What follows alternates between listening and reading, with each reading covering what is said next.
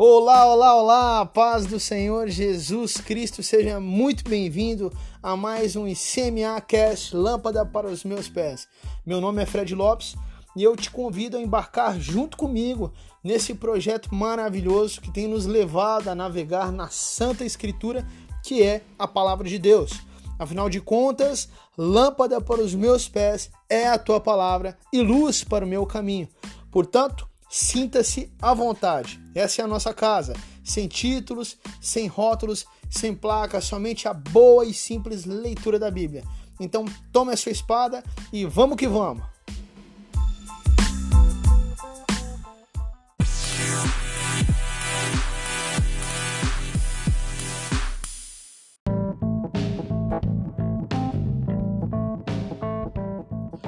Bom, pessoal, vamos lá então. Antes de entrarmos de fato no momento da leitura, alguns recados são indispensáveis. Primeiro, o ICMA Cast Lâmpada para os Meus Pés está disponível nas seguintes plataformas digitais: no nosso canal do YouTube, com formato de vídeo, e com formato de podcast nas plataformas de podcast, em formato de áudio. Então, via YouTube, você poderá acessar diretamente pelo canal do YouTube ou também através do Facebook e Instagram, que te encaminharão de volta para o YouTube, onde é feita de fato a transmissão original. Já como podcast, está disponível no Spotify, no Google Podcasts, no Anchor e nos outros semelhantes. Lembrando que nós enviamos todos os links via WhatsApp, portanto, se você deseja receber todos os dias diretamente no seu celular ou de um amigo ou um parente, basta nos enviar o número de telefone correspondente, ok? Segundo, está disponibilizado o link do plano de leitura para você poder ir marcando conforme acompanha aí no final dos comentários de cada episódio. Terceiro e último e com certeza o mais importante disso tudo é a sua participação e interação. Seja qual for a plataforma digital que você utiliza para acompanhar, não deixe de interagir, de comentar, de perguntar, nem que seja para dar um glória a Deus ou um amém seja no YouTube, Instagram, Facebook, WhatsApp, no Google, no Anchor, no Spotify. Não deixe de nos seguir, de curtir e principalmente de compartilhar. Compartilhar esse material com certeza é uma forma de divulgação do reino de Deus e do Evangelho de Jesus Cristo. Se trata simplesmente da palavra do próprio Deus.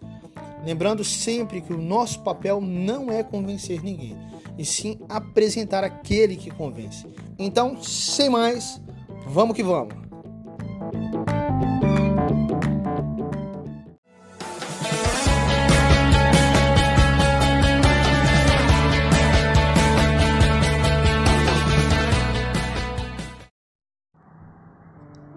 Fala pessoal, muito bom dia. Comecei engasgando aqui. Muito bom dia, a paz do Senhor Jesus Cristo. Seja muito bem-vindo a mais um dia de leitura bíblica, a mais um dia de ICMA Cast Lâmpada para os meus pés. É uma, uma honra, uma satisfação enorme te receber aqui para mais um dia efetuarmos aí a nossa leitura bíblica, né?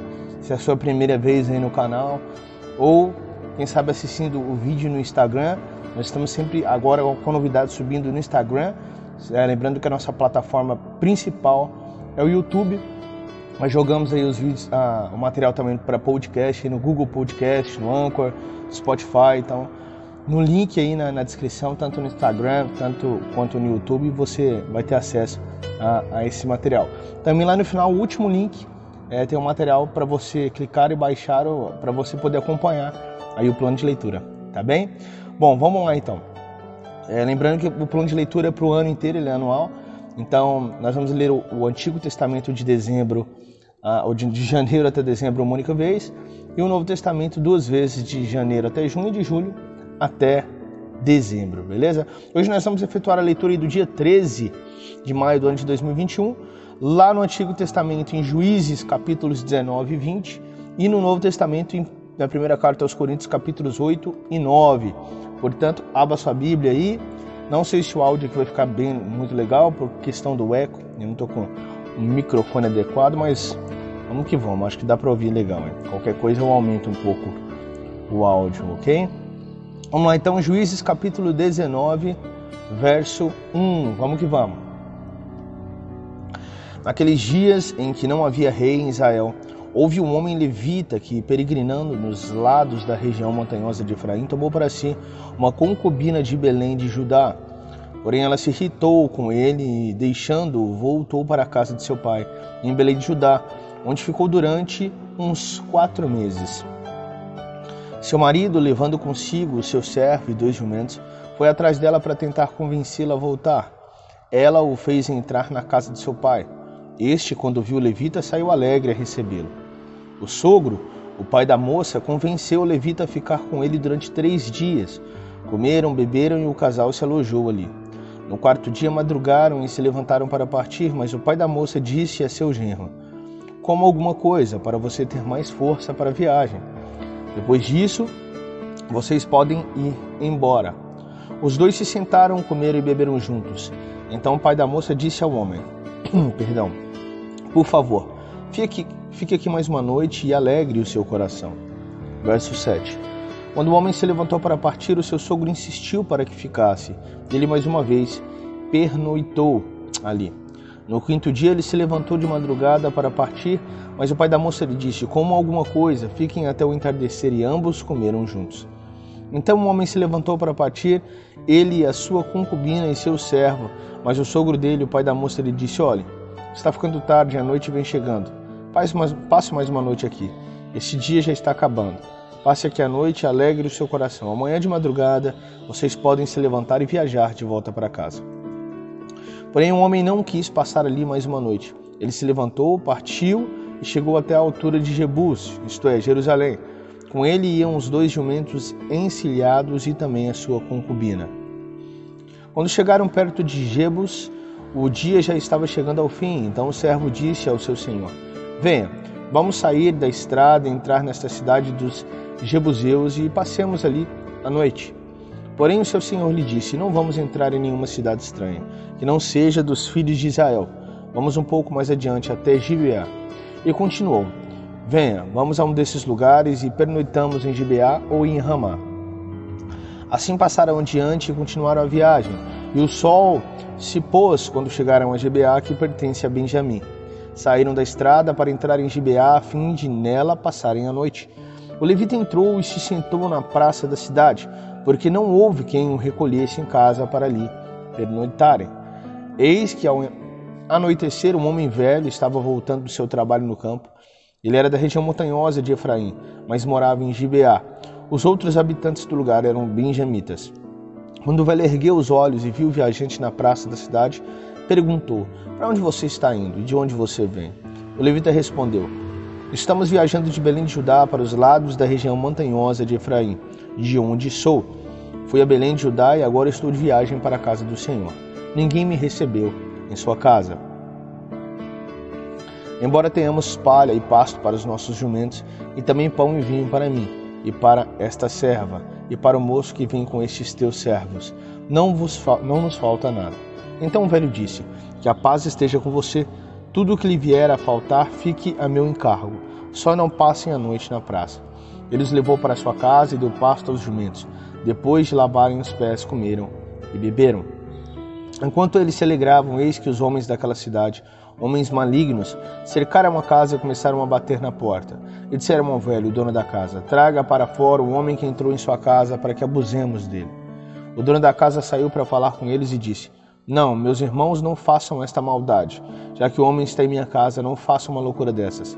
Vejam, aqui estão a minha filha virgem e a concubina dele. Vou pôr as duas para fora e vocês poderão abusar delas e fazer o que bem quiserem. Mas não façam uma loucura dessas com este homem. Porém, aqueles homens não o quiseram ouvir. Então levita pegou a sua concubina e a entregou a eles do lado de fora. E eles a forçaram e abusaram dela toda a noite até pela manhã. E quando estava amanhecendo, eles a deixaram. Ao amanhecer, a mulher veio e caiu à porta da casa do homem, onde o seu senhor estava hospedado. E ela ficou ali até o clarear do dia. De manhã, quando seu senhor se levantou e abriu as portas da casa para continuar a viagem, eis que a mulher, sua concubina, jazia à porta da casa com as mãos sobre a soleira. Ele lhe disse: Levante-se vamos embora. Porém não houve resposta. Então o homem a pôs sobre o jumento e foi para sua casa. Chegando à casa, pegou uma faca e cortou o corpo da concubina em doze pedaços.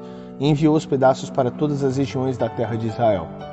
Todos os que viram isso diziam: Nunca se fez uma coisa dessas, nem se viu nada semelhante, desde o dia em que os filhos de Israel saíram da terra do Egito até o dia de hoje. Pensem nisso, discutam entre si e digam o que se deve fazer. Finalizamos aqui a leitura do capítulo 19 e vamos agora ao capítulo adiante, capítulo 20 de Juízes, verso 1. Vamos que vamos. Todos os filhos de Israel, desde Dan até Berseba, bem como da terra de Gileade, saíram e a congregação se reuniu diante do Senhor em Mispa, como se fosse um só homem. Os chefes de todo o povo, todas as tribos de Israel, se apresentaram na congregação do povo de Deus. Havia quatrocentos mil soldados de infantaria que puxavam de espada. E os filhos de Benjamim ouviram que os filhos de Israel haviam se reunido em Mispa. Os filhos de Israel disseram: Contem-nos como aconteceu essa maldade. Então levita, marido da mulher assassinada, disse: Cheguei com a minha concubina a Gibeá, cidade de Benjamim, para passar a noite. Os cidadãos de Gibeá se levantaram contra mim e à noite cercaram a casa em que eu estava. Queriam me matar e abusaram da minha concubina que morreu. Então peguei o corpo da minha concubina, cortei em pedaços e os mandei por toda a terra de herança de Israel, da herança de Israel, pois aqueles homens cometeram uma maldade e loucura em Israel. Eis que todos vocês são filhos de Israel, portanto discutam o assunto e tomem uma decisão. Então o povo se levantou como um só homem, dizendo: Nenhum de nós irá para a sua tenda, e nenhum de nós voltará para casa. Mas isto é o que faremos a Gibeá: um sorteio para ver quem atacará a cidade. De todas as tribos de Israel, vamos separar dez homens de cem, e cem de mil, e mil de dez mil para providenciarem mantimento para o povo, a fim de que este, indo a Gibeá de Benjamim, faça ela conforme toda a loucura que fez em Israel. Assim, todos os homens de Israel se juntaram como se fosse um só homem contra esta cidade. As tribos de Israel enviaram homens por toda a tribo de Benjamim, dizendo: Que maldade é essa que foi feita no meio de vocês? E agora entreguem-nos aqueles homens, homens malignos que estão em Gibeá, para que os matemos e tiremos esse mal do meio de Israel. Mas os filhos de Benjamim não quiseram ouvir a voz de seus irmãos, os filhos de Israel. Ao contrário, vindos de suas cidades, se juntaram em Gibeá para saírem à guerra contra os filhos de Israel. E naquele dia os filhos de Benjamim convocaram as suas cidades, das suas cidades, vinte e seis mil homens que puxavam de espada, além dos moradores de Gibeá, dos quais reuniram setecentos homens escolhidos. Entre todo este povo havia setecentos homens escolhidos canhotos, que atiravam com a funda e eram capazes de acertar uma pedra num fio de cabelo sem nunca errar. Dois homens de Israel, além dos de Benjamim, foram convocados a quatrocentos mil homens que puxavam da espada. Todos esses eram homens de guerra. Os israelitas se levantaram e foram a Betel. Ali consultaram a Deus, dizendo: Quem de nós será o primeiro a lutar contra Benjamim? E o Senhor respondeu: Judá irá primeiro. Na manhã seguinte, os filhos de Israel se levantaram e acamparam perto de Gibeá. E os homens de Israel saíram à batalha contra a tribo de Benjamim e tomaram posição de ataque contra ela junto a Gibeá. Então, no capítulo 21, os filhos de Benjamim saíram de, Gibeá e naquele dia mataram 22 mil homens de Israel. Porém, o povo dos homens de Israel Doze, porém, o povo dos homens de Israel se animou a eles novamente tomaram posição de ataque no mesmo lugar onde no primeiro dia o tinha feito.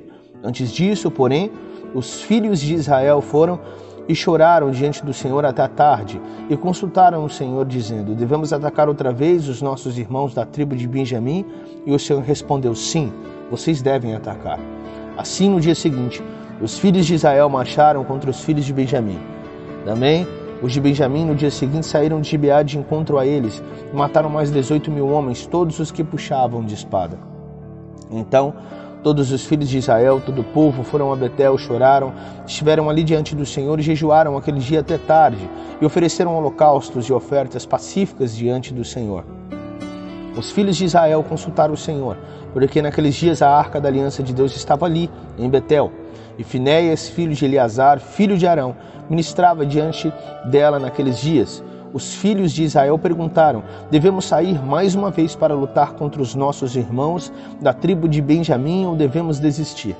O Senhor respondeu: Vão novamente, porque amanhã eu os entregarei nas mãos de vocês. Então Israel pôs emboscadas ao redor de Gibeá No terceiro dia, os filhos de Israel avançaram contra os filhos de Benjamim tomaram posição de ataque contra Gibeá, como das outras vezes. Então, os filhos de Benjamim saíram de encontro ao povo e, deixando-se atrair para longe da cidade, começaram a matar alguns, dos, alguns do povo de Israel, como haviam feito das outras vezes. Pelas estradas, das quais uma vai para Betel e a outra vai para Gibeá, e no campo mataram uns 30 mil homens de Israel. Então os filhos de Benjamim disseram: Eles estão sendo derrotados, como das outras vezes. Porém, os filhos de Israel disseram: Vamos fugir e atraí-los da cidade para as estradas. Todos os homens de Israel se levantaram do seu lugar e tomaram possessão de ataque em Baal Tamar, e a emboscada de Israel saiu do seu lugar das vizinhanças de Geba. Dez mil homens escolhidos de todo Israel vieram contra Gibeá e a batalha se intensificou. Porém, os filhos de Benjamim não imaginavam que o desastre era iminente. Então o Senhor derrotou Benjamim diante de Israel. E naquele dia os filhos de Israel mataram vinte e cinco mil e cem homens de Benjamim, todos que puxavam da espada. Então os filhos de Benjamim viram que estavam derrotados. Os homens de Israel foram cedendo terreno aos benjamitas porque confiavam na emboscada que haviam posto contra Gibeá. A emboscada avançou depressa, investiu contra Gibeá e passou os moradores a fio de espada. Os homens de Israel tinham combinado um sinal com a emboscada, que era fazer subir da cidade uma grande nuvem de fumaça. Então, os homens de Israel, aqui no verso 39, deviam voltar à batalha. Os filhos de Benjamim tinham começado a atacar os homens de Israel, já tinham matado uns 30 deles, e diziam: Com certeza eles já estão derrotados, como na batalha anterior. Então a nuvem de fumaça começou a levantar-se da cidade, como se fosse uma coluna. Os filhos de Benjamim olharam para trás e eis que a fumaça da cidade subia para o céu. Os homens de Israel deram meia volta e os filhos de Benjamim ficaram apavorados porque viram que o desastre era iminente.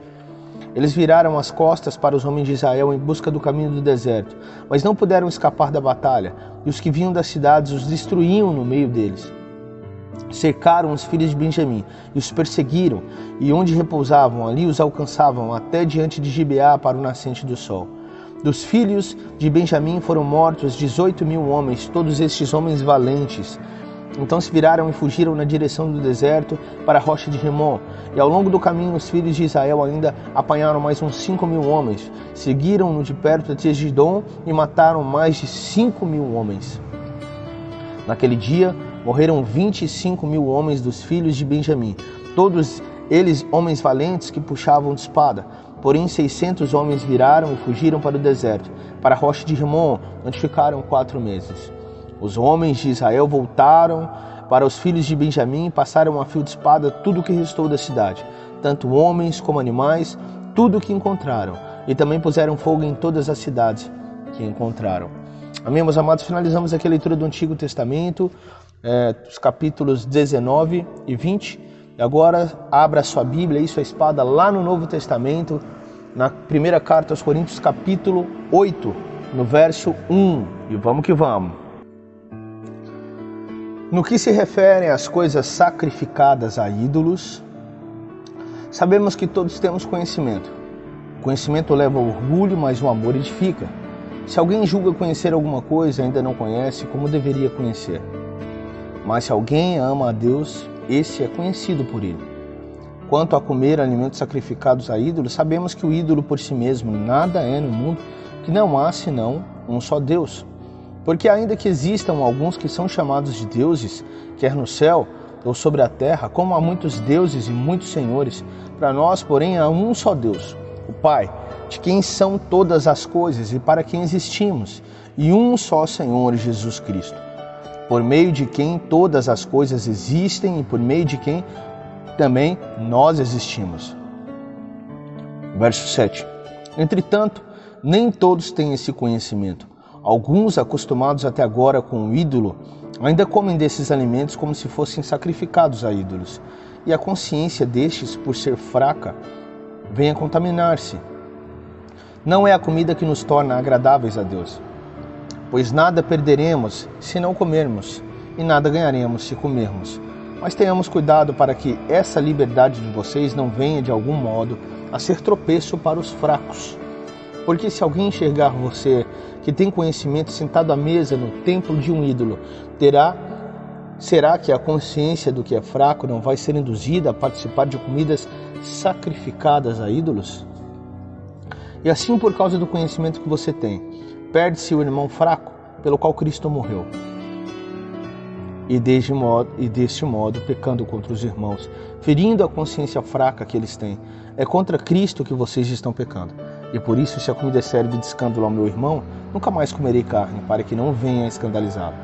Amém, meus amados? É desse tipo de relacionamento que precisamos, desse tipo de entendimento, desse tipo de sabedoria, onde os fortes se fazem de fracos, para que os fracos sejam fortalecidos.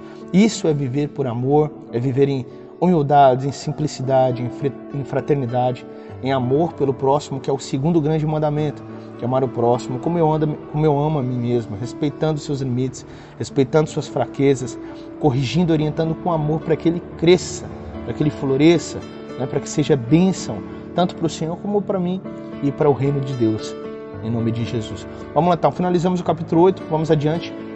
Capítulo 9 da primeira carta aos Coríntios, verso 1. Vamos que vamos. Será que eu não sou um homem livre? Sou apóstolo? Não vi Jesus, nosso Senhor? Por acaso vocês não são fruto do meu trabalho no Senhor? Se não sou apóstolo para os outros, certamente eu sou para vocês, porque vocês são selo do meu apostolado no Senhor. A minha defesa diante dos que me questionam é esta: será que nós não temos o direito de comer e beber? Será que não temos o direito de levar conosco uma mulher crente como esposa, como fazem os demais apóstolos, os irmãos do Senhor e Cefas, que é Pedro? Ou será que somente eu e Barnabé temos de trabalhar para viver? Quem é que vai à guerra às suas próprias custas? Quem planta uma vinha e não come do seu fruto? Ou quem apacenta o rebanho e não se alimenta do leite do rebanho? Será que eu digo isso apenas como um homem? Não é verdade que a lei também o diz? Porque na lei de Moisés está escrito: Não amarre a boca do boi quando ele pisa o trigo. Por acaso Deus está preocupado com bois? Será que não é certamente por nossa causa que ele está dizendo isso? É claro que é por causa que é claro que é por nossa causa que isso está escrito pois quem lavra deve fazê-lo com esperança, e o que colhe deve fazê-lo na esperança de receber a parte que lhe é devida. Se nós semeamos entre vocês as coisas espirituais, será muito recolhermos de vocês bens materiais? Olha isso que Paulo está dizendo, hein? Olha isso. O direito do trabalhador, aquele que trabalha no reino. Se outros participam desse direito sobre vocês, não temos nós em maior medida? Entretanto, não fizemos uso desse direito. Pelo contrário, suportamos tudo para não criarmos qualquer obstáculo ao Evangelho de Cristo. Ou seja, estão fazendo valer o versículo anterior. Se por acaso houvesse alguém que escandalizava ou se sentia, né, é, sentia mal, é, é, irado por questão deles participarem das coisas materiais, então eles não participavam para que não houvesse um algo que prejudicasse o evangelho naquele local. Então eles não utilizavam desse direito que tinham de utilizar das coisas materiais em favor do reino que eles estavam lançando, da semente espiritual que eles estavam lançando sobre aqueles homens.